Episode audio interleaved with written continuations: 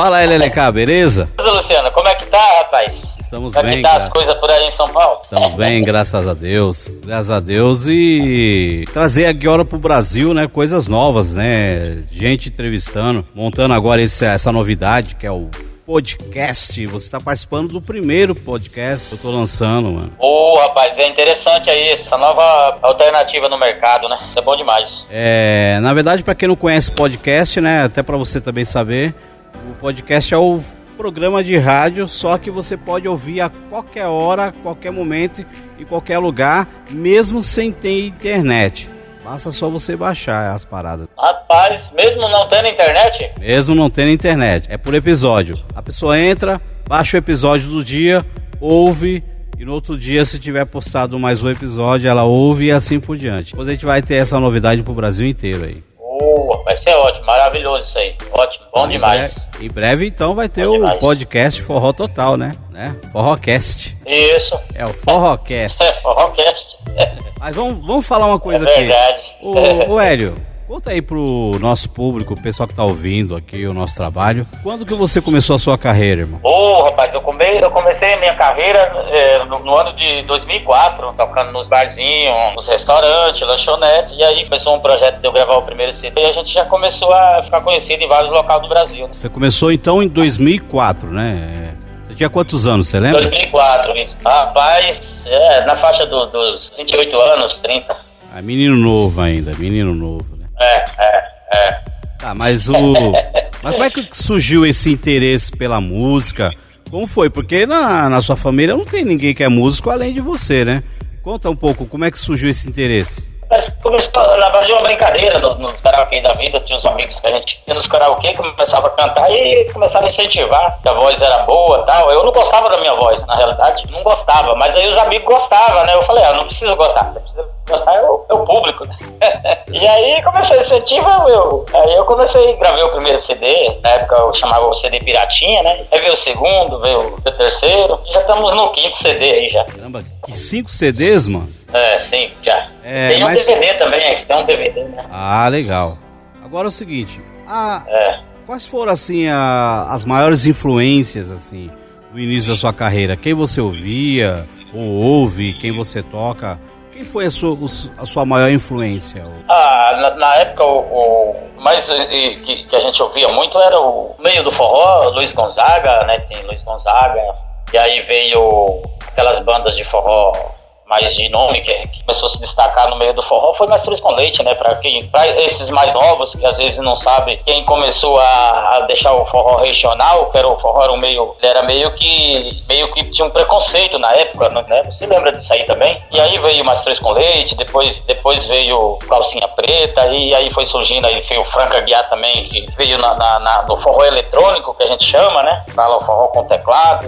Isso aí foi incentivando a gente. Mas o percussor mesmo que eu gostava na época, que eu me inspirava pouco, era o Luiz Gonzaga, pelo, pelo talento dele que ele tinha. Ele era muito talentoso e ele mostrava umas coisas diferentes, né? Luiz Gonzaga foi importante até para É, vários é. artistas, né? Além É, assim, e contemporâneo não- não dessa época, e dessa época agora, contemporânea, tem alguém que você se espelha? Você tem uma ideia de fazer algum som parecido, até um som junto, por que não? Tem alguém?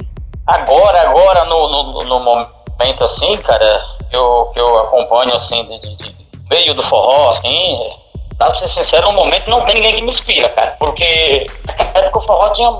Forró caiu um pouco de qualidade, pra ser sincero pra você. É Os mais que, que hoje. e é o Wesley Safadão, né? Um cara que faz. Wesley Safadão, aí vem agora a onda do momento agora, é a tal da pisadinha, né? Aquela, a pisadinha É. já, já vem de anos, só agora que ela estourou mesmo. É, é, é, porque é, teve até uma reportagem na Globo, né, sobre a pisadinha no Nordeste, que é a febre lá do momento, a pisadinha. A gente não pode esquecer de Nelson Nascimento, que é o rei da pisadinha, né? É, Esquece é, disso. mas agora que eles vieram, agora que eles vieram a, a mostrar mesmo, né? A mídia veio mostrar agora, mas já tinha já há alguns anos, já vinha. Já vinha, a pisadinha ela já vinha apertando na tecla, assim como uma rocha também, né? É, que na verdade esses ritmos vem tudo do, do forró, né? Vem tudo do forró, do brega, que Eu- falam eu- que... Eu penso Eu assim, falando. Hélio. Eu penso assim. Pra mim é tudo forró. Não tem como ficar fazendo. é. É. Apesar de eu ser do rap, Mas, mas é isso né? mesmo. Apesar de ser do rap, eu conheço bem música. É. A gente mexe com música. Pra mim tudo é forró. Mas me fala uma coisa. É, é. Das, das suas músicas que você gravou, você teve cinco discos gravados. Qual as três que você acha mais importante que você fez até hoje e que você não pode deixar de tocar no seu show, não pode deixar de cantar? Quais são as três mais importantes?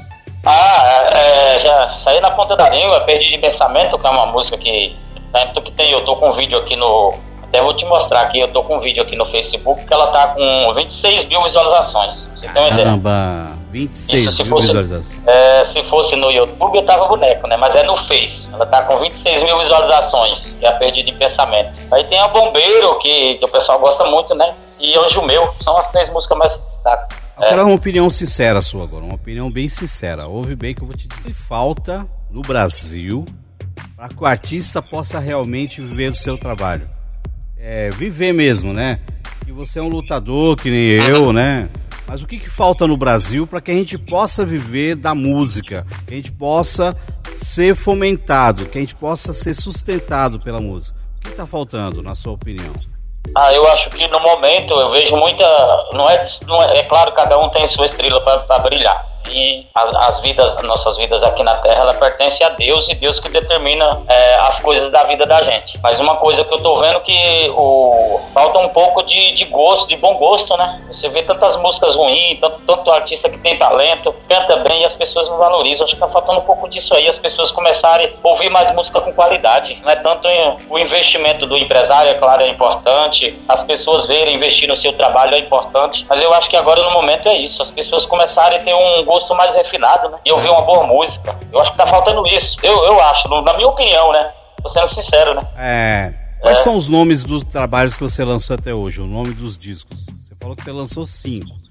É, qual o nome deles, é, a época de cada um, você lembra? Não lembro, cara. E geralmente eu sei como que é isso. Geralmente a pessoa põe o nome do álbum. Eu nunca fui, nunca fui de colocar o nome do álbum, né? Álbum tal, entendeu? Tem os volumes, né? Que a gente pessoal coloca volume 1, volume 2, volume 3. Ah, entendi. Mas é. nomes eu nunca coloquei, não. O, le o legal é que você é. veio da, da época do volume 1, volume 2, volume 3. É, é, é isso, é. É o álbum. É. Querendo ou não, é o álbum, né? Então você tem cinco trabalhos, é. você tem cinco volumes. O álbum 1, um, álbum 2, é, isso. Você tá, tá pretendendo entrar na, nas plataformas digitais, começar a colocar nome em álbum, capa, fazer arte? Você tá querendo ir para esse lado também? É, é bom para você ou você acha que é ruim? Não, é bom para qualquer artista, qualquer divulgação, né, Luciano? Seja ela, as pessoas vendo, pessoas mais ou menos, seja ela, ela é importante, é importante, né? Qualquer tipo de divulgação em qualquer plataforma digital, principalmente. Hoje em dia, a internet as plataformas, elas ajudam muito o artista. Né? Sabe o que é legal? Ajuda, ajuda, a gente a vender bastante também, porque a gente tá na plataforma digital, mas o pé, a pessoa pede CD. Eu tava com um disco, eu tô com um disco na as plataformas e vê um rapaz fala assim: Luciano, tudo bem, acho legal, plataforma digital, mas você vai lançar em CD esse disco seu porque eu vou querer esse CD. Eu sou colecionador de CD. Uhum.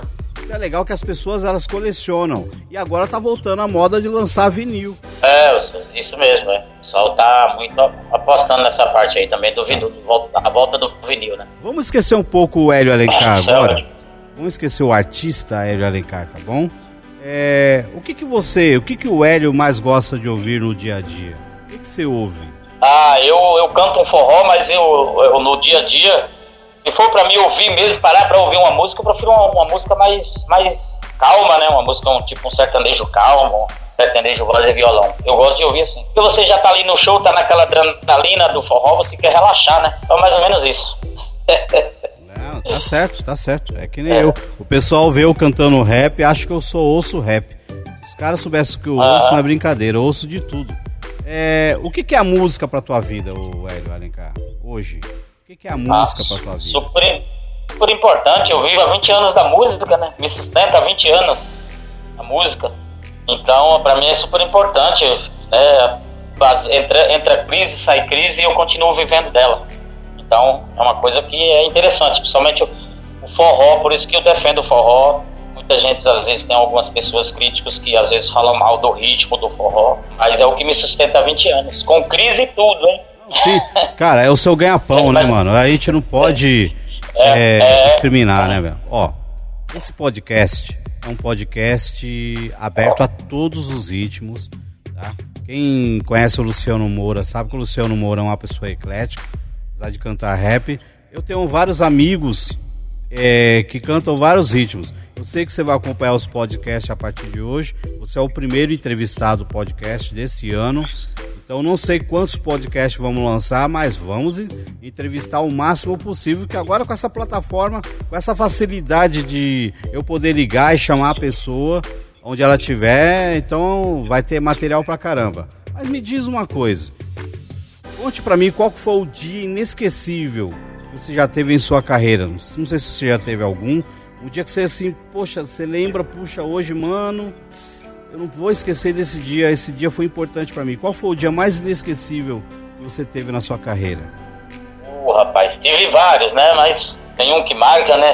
É, acho que foi num show na Baixada Santista, né, cara? Tinha mais de mais de 10 mil pessoas em praça pública. A gente estava fazendo com a rádio da Baixada lá. E teve um fato interessante que eu fui subir no palco e era uma certa distância do, do, do, do ônibus até o palco. E aí a mulherada, tudo fãs, né? E que eu cheguei lá em cima do palco, todo rasgado, né? Aquilo foi inesquecível, porque é um.